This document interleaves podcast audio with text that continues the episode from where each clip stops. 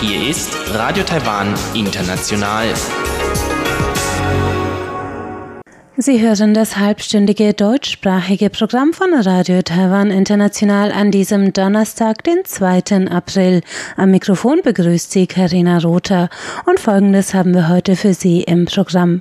Zuerst die Tagesnachrichten, danach geht es weiter mit Aktuelles aus der Wirtschaft und Frank Pewetz, heute mit den Ergebnissen einer Umfrage unter deutschen Unternehmen in Taiwan zu den Auswirkungen der Corona-Krise auf ihr Geschäft.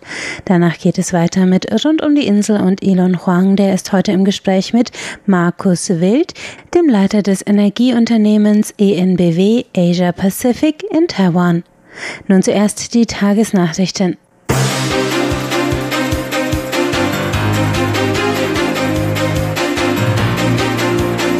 Sie hören die Tagesnachrichten von Radio Taiwan International. Zuerst die Schlagzeilen. Taiwan hilft Europa in Epidemiezeiten. Covid-Fälle steigen auf 339, neue Kriterien für Infektionsverdacht bekannt gegeben. Und Kabinett stellt Hilfspaket von 150 Milliarden Taiwan-Dollar in Aussicht. Die Meldungen im Einzelnen. Taiwan hat gestern angekündigt, dass es insgesamt 10 Millionen Artenschutzmasken an die von der Corona-Epidemie besonders stark betroffenen Länder spenden werde. 5,6 Millionen Masken gehen an die Europäische Union. Die Präsidentin der EU-Kommission Ursula von der Leyen dankte heute Taiwan via Twitter für die Spende. Auch der Prager Bürgermeister Stenek Srib und mehrere Ländervertretungen in Taiwan drückten ihren Dank aus. Präsidentin Tsai Ing-wen sagte heute, in Zeiten der Krise müsse die Welt zusammenstehen. Man werde weiter auf der Basis geteilter Werte mit den europäischen Partnern zusammenarbeiten, um die Pandemie zu bekämpfen. Ein Sprecher des US-Repräsentantenhauses nannte Taiwans Präventionsarbeit gestern ein Beispiel für die ganze Welt. Die USA soll zusätzlich zu technischer Hilfe und wöchentlich 100.000 Artenschutzmasken bald eine Einmalspende von zwei Millionen Masken von Taiwan erhalten. Das Epidemie-Kommandozentrum CECC hat heute zehn neue Infektionen mit dem Coronavirus bestätigt. Bei zwei Infizierten handelt es sich um Ansteckungen in Taiwan. Damit stieg die Zahl der Covid-19-Erkrankungen in Taiwan auf 339. Bei 277 davon fand die Ansteckung im Ausland statt. CECC-Direktor und Gesundheitsminister Chen Shizhong verkündete außerdem neue Kriterien, die einen Test für das Virus erforderlich machen. Künftig sollen Ärzte auch Patienten zum Test überweisen, deren Geruchs- oder Geschmackssinn verloren gegangen ist. Zudem sollen alle Patienten sofort überwiesen werden, wenn Verdacht auf Kontakt mit einer infizierten Person oder eine Auslandsreise in der jüngeren Vergangenheit vorliegt. Auch sollen künftig Einreisende direkt vom Flughafen in eine Quarantäne-Sammelstelle überführt werden, wenn sie Fiebersymptome oder Atemwegserkrankungen aufweisen. Die Regelung tritt morgen am 3. April 2020 in Kraft. Das Kabinett hat heute das zweite Hilfspaket für Taiwans Wirtschaft in Höhe von umgerechnet 4,5 Milliarden Euro gebilligt. Das kündigte Premierminister Su Jing-chang heute an. Das Parlament hatte im Februar bereits ein Sonderbudget zur Wirtschaftshilfe von umgerechnet 1,8 Milliarden Euro gebilligt. Su sagte, die damalige Hilfsmaßnahme habe auf die Corona-Krise in China reagiert. Das heute gebilligte Hilfspaket sei eine Antwort auf die globale Krise.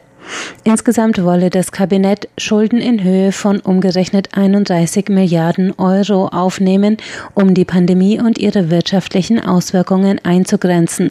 So sagte man hoffe, dass dies die letzte nötige Hilfsleistung sei. Doch die Entwicklung sei ungewiss und die Regierung werde entsprechend reagieren. Der zum Tode verurteilte Gefangene Wang Renxian ist heute in einem Gefängnis in Taipei hingerichtet worden. Das teilte der Justizhof gestern Abend in einer Stellungnahme mit. Die Stellungnahme betonte, dass die derzeitige Regierung eine graduelle Abschaffung der Todesstrafe in Taiwan verfolge. Man sei weiter mit der Bevölkerung und internationalen Kritikern der Todesstrafe im Dialog und suche langfristig nach Lösungen, die Sicherheit von Bürgern und Opfern von Gewaltverbrechen auch ohne die Todesstrafe sicherzustellen. Die Hinrichtung sei derzeit jedoch ein im Gesetz festgelegtes Mittel und das Prinzip der Rechtsstaatlichkeit schreibe es vor, Strafen entsprechend dem Gesetz auszuführen. Der Präsident des Justizhofs Tsai Ching-xiang habe Wengs Hinrichtung nach sorgfältiger Prüfung genehmigt. Es ist die zweite Vollstreckung der Todesstrafe seit dem Amtsantritt von Präsidentin Tsai Ing-wen. Am 31.08.2018 war zuletzt Li Hongqi hingerichtet worden. Wang war für sechsfachen Mord durch Verbrennung an fünf Familienmitgliedern und einer häuslichen Pflegekraft am Neujahrsabend 2016 zum Tode verurteilt worden. Präsidentin Tsai Ing-wen hat heute dem Epidemie-Kommandozentrum CECC e einen Besuch abgestattet. In ihrer Ansprache dankte Tsai den Mitgliedern für ihren unermüdlichen Einsatz zum Wohle der Bevölkerung. Die Präsidentin sagte, sie verfolge die täglichen Pressekonferenzen des CECCs stets mit Sorge und mit Freude. Sie sei erfreut, dass die Taiwaner das Fachwissen der Spezialisten achteten. Besorgt sei sie beim Gedanken, dass Taiwan die Kontrolle über die Ausbreitung der Corona-Epidemie verlieren könnte. Tsai rief daher zum Zusammenhalt im Land und zu internationaler Zusammenarbeit in der Bekämpfung der Pandemie auf. Alle Bürger sollen gut auf ihre Gesundheit achten. Das ist eine Bitte der Präsidentin, aber auch ein Befehl, sagte Tsai. Die Frage um eine WHO-Teilnahme Taiwans erhielt in den schwedischen Medien in den jüngsten Tagen große Aufmerksamkeit. Auslöser war ein Skype-Interview des Vizegeneraldirektors der Weltgesundheitsorganisation Bruce Aylward mit dem Hongkonger Fernsehsender RTHK vergangene Woche. Gefragt, ob die WHO einen Beitritt Taiwans in Erwägung ziehen würde, schwieg Aylward und brach nach Wiederholung der Frage vorübergehend das Gespräch ab. Später auf Taiwan angesprochen, antwortete er der Journalistin, wir haben doch schon über China gesprochen. Die schwedische Abendzeitung Expressen nannte das Video unglaublich und erschreckend. Die Zeitung kritisierte Chinas Druckausübung und forderte Taiwans Beitritt zur WHO. Der öffentliche Fernsehsender SVT sendete Anfang der Woche ein Programm mit dem Titel Warum die WHO in der Taiwan-Frage blockiert.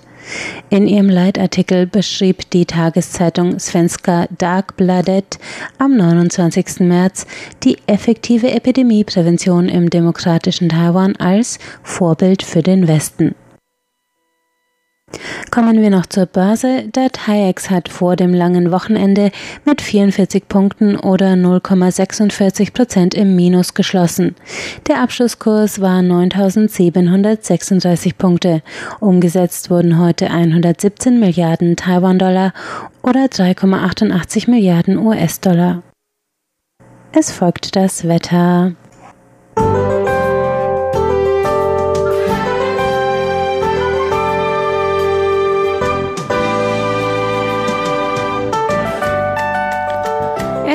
Regnete heute Donnerstag in weiten Teilen des Landes. Vom Norden her zog eine Regenfront die Westküste entlang mit teilweise Starkregen in Hsinchu und Miaoli in Mittel-Taiwan. Die Temperaturen lagen zwischen 16 und 24 Grad im Norden und bis zu 31 Grad im Südwesten des Landes. Der morgige Freitag bringt kaum Veränderungen bei Regen in Nord- und West-Taiwan. Hier liegen die Werte zwischen 18 und 23 Grad. Auch an Taiwans Ostküste fallen Schauer. Hier wird es bis zu 25 Grad warm. Sonst Wolken und Sonnenschein bei bis zu 30 Grad in Pingtung im Südwesten des Landes.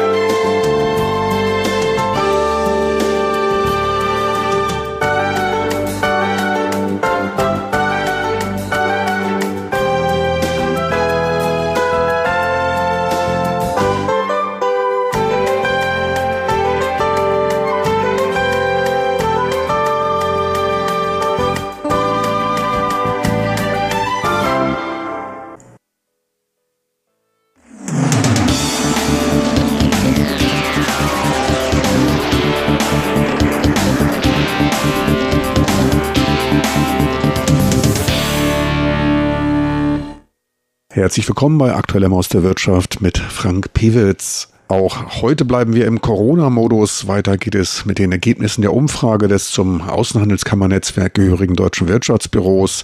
Das Deutsche Wirtschaftsbüro befragte deutsche Unternehmen vor Ort nach den Auswirkungen des Coronavirus auf deren Geschäftstätigkeit. Geladen dazu waren auch Vertreter der deutschen Repräsentanz, deutscher Unternehmen und relevanter taiwanischer Regierungsinstitutionen.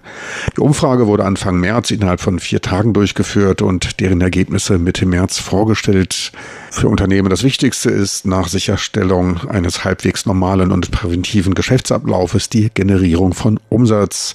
Dazu Axel Limberg, geschäftsführender Direktor des Deutschen Wirtschaftsbüros. Uh.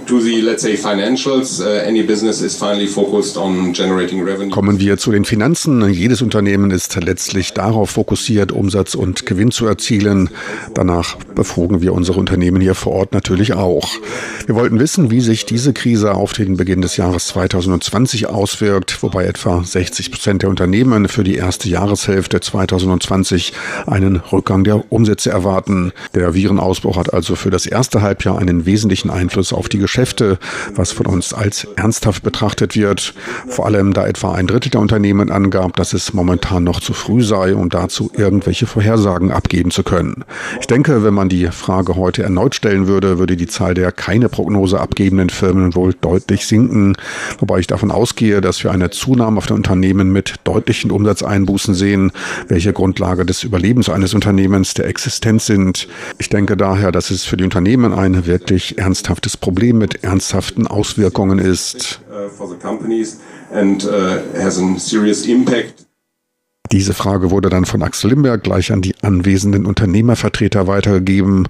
Dazu Felix Ong, geschäftsführender Direktor der Firma Beckhoff Automation. Die Firma bietet skalierbare Industrie-PC-Lösungen an. We actually uh, had a pretty good uh, first quarter.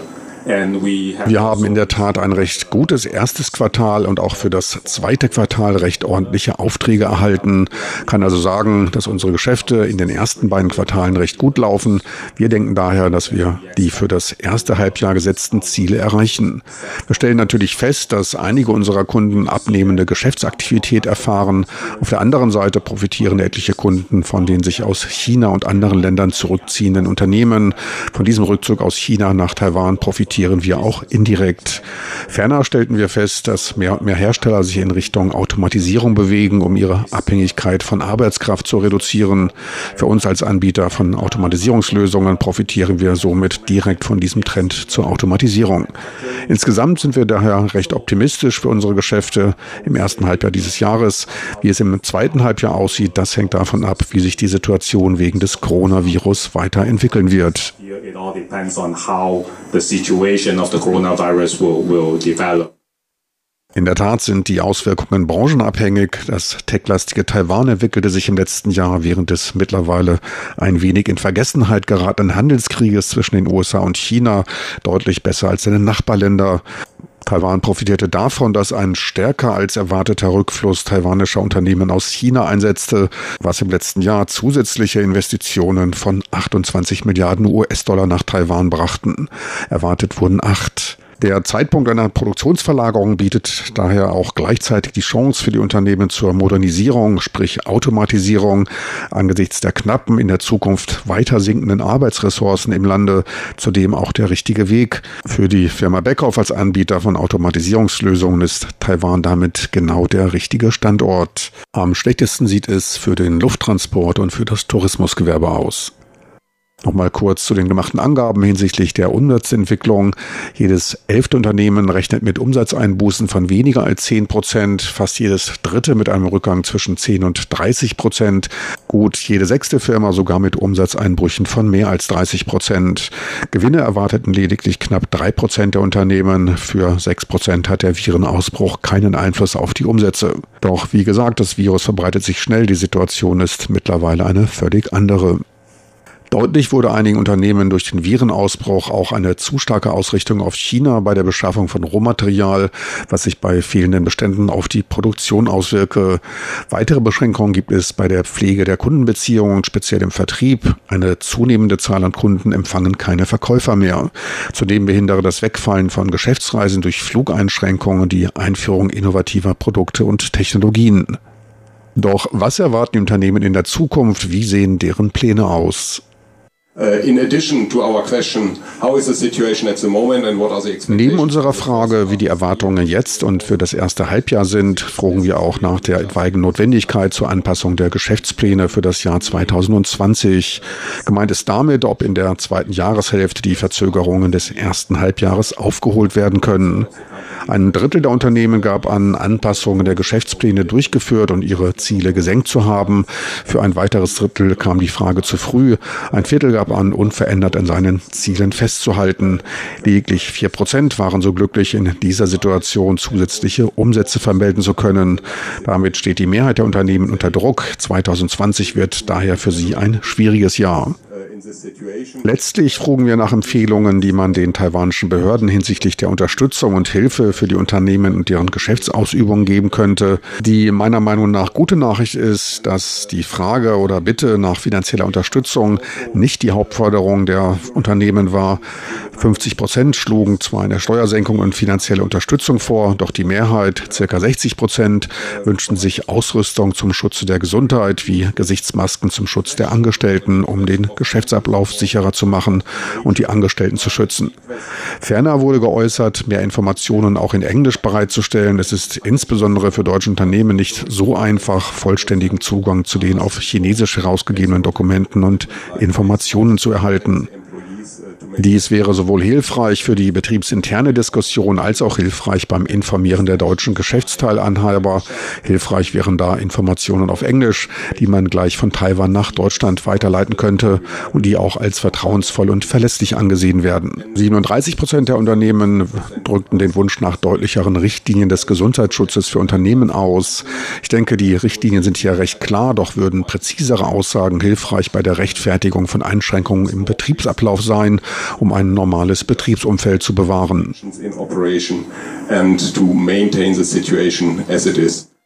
Wie verhalten sich die Unternehmen in solch einer Situation? Welche Schutzmaßnahmen werden vorgenommen? 83 Prozent der Unternehmen gaben an, Desinfektionsmittel zur Säuberung der Hände bereitzustellen. Mehr als die Hälfte misst die Temperatur ihrer Angestellten und auch der Besucher des Unternehmens.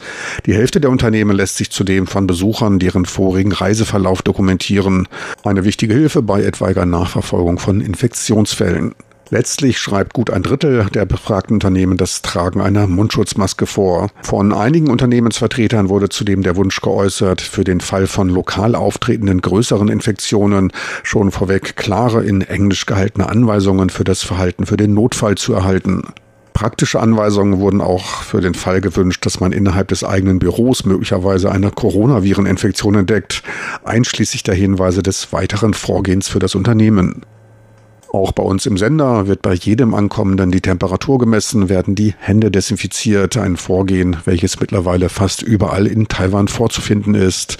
Beim Besuch des Postamtes, des Telefonanbieters in Kaufhäusern, Schwimmbädern, beim Eintritt in den Campus der Universität, etc. etc. Insgesamt der Versuch, das Infektionsrisiko so klein wie möglich zu halten. Angesichts des unsichtbaren Feindes, der zudem von scheinbar gesunden Menschen weitergegeben werden kann, der einzig gangbare Weg, Risikominimierung. Hier in Taiwan zahlen sich die Anstrengungen aus. Die Gesamtzahl der Infektionen steht zurzeit bei 339. Heute waren lediglich zehn Neuinfektionen zu verzeichnen. So viel für heute aus Aktuellem aus der Wirtschaft. Gesundheit und Vorsicht für alle wünscht Ihnen Frank Piewitz.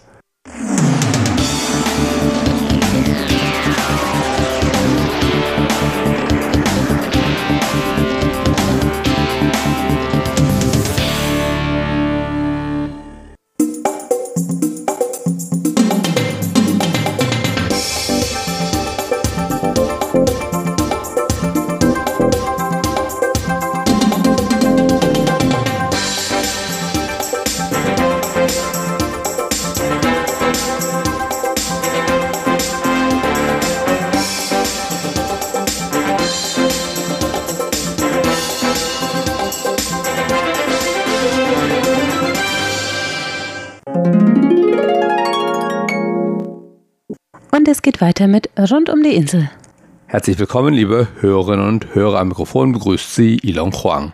Mein heutiger Gesprächspartner ist der 49-jährige Markus Wild, unter dessen Leitung das deutsche Unternehmen ENBW im vergangenen Jahr, und zwar im März, deren Tochtergesellschaft hier in Taipei ENBW Asia Pacific gegründet hat.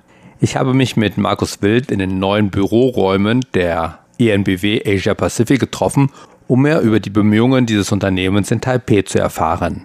Zunächst aber bat ich Markus Wild, die ENBW einmal kurz vorzustellen. ENBW steht für Energie Baden-Württemberg, ist der drittgrößte Versorger Deutschlands.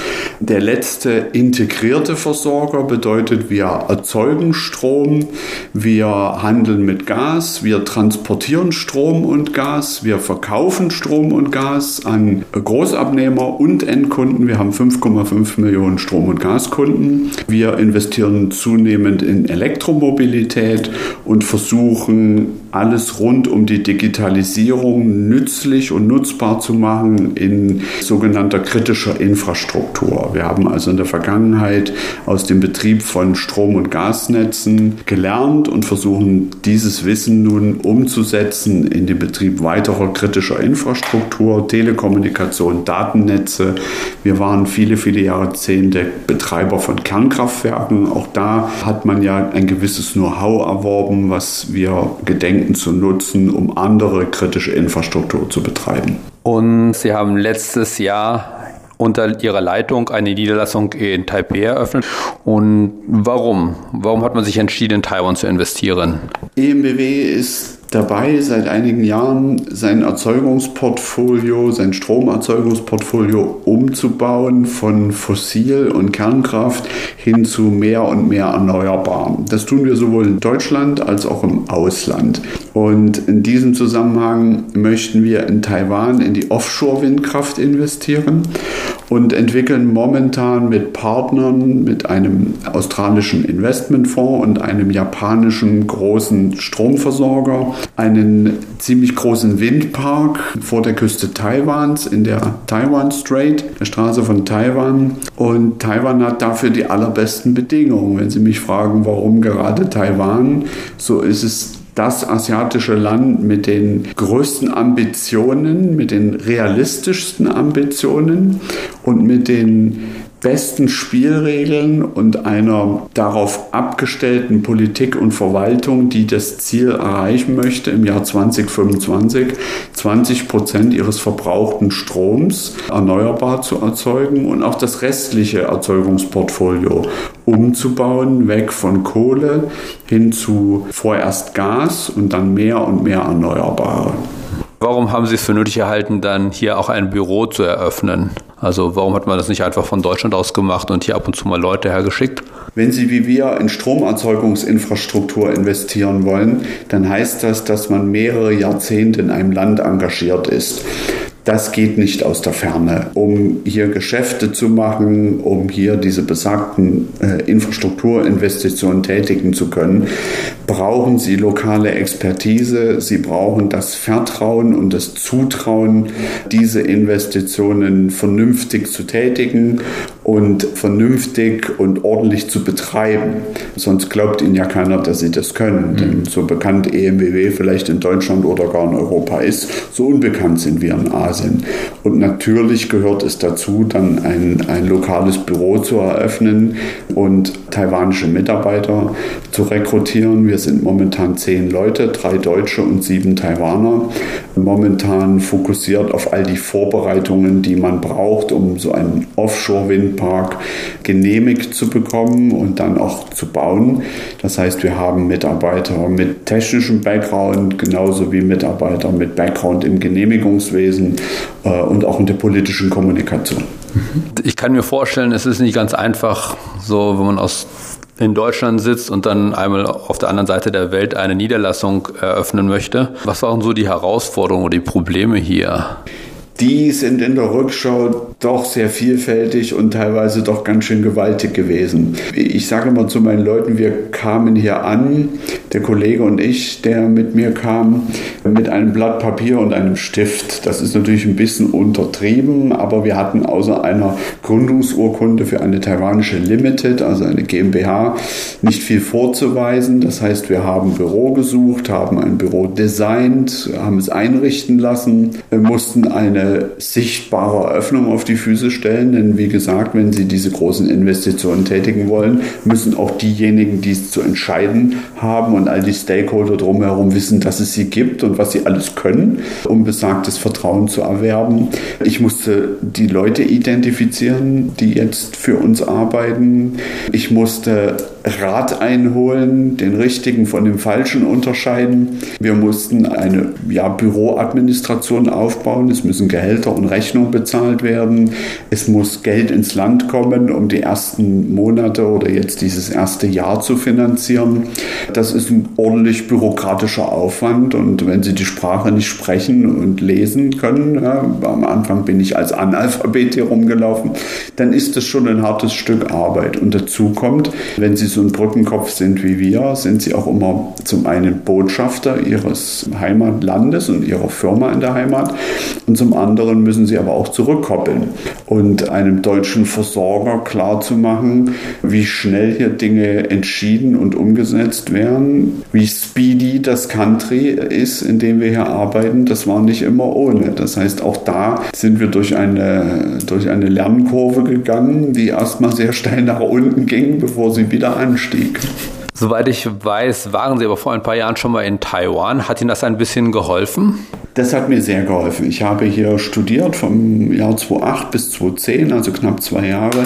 Habe dabei auch Land und Leute natürlich kennengelernt und das hat mir zum einen geholfen, dass der Kulturschock nicht so heftig war oder so gut wie gar nicht kam, weil ich wusste, worauf ich mich einlasse. Und zum anderen hat es mir Gesicht gegeben, weil ich bei halboffiziellen und offiziellen Anlässen kurz berichten konnte. Ich kenne äh, ihr, ihr tolles Land. Ich habe an der zweitbesten Universität äh, im Süden Taipeis studiert und habe diesen und jenen Kurs dort besucht und Folgendes gelernt.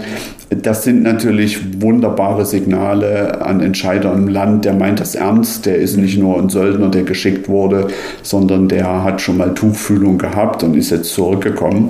Das hat uns am Anfang gut geholfen. Sie sind jetzt schon ein Jahr hier etwa.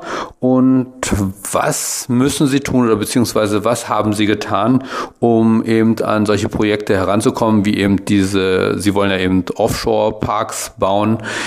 Wie, äh, wie kommen Sie daran oder was haben Sie getan in den letzten Monaten? Also ich lebe mit meiner Familie jetzt anderthalb Jahre auf Taiwan und das Büro haben wir vor genau einem Jahr, März 2019, eröffnet.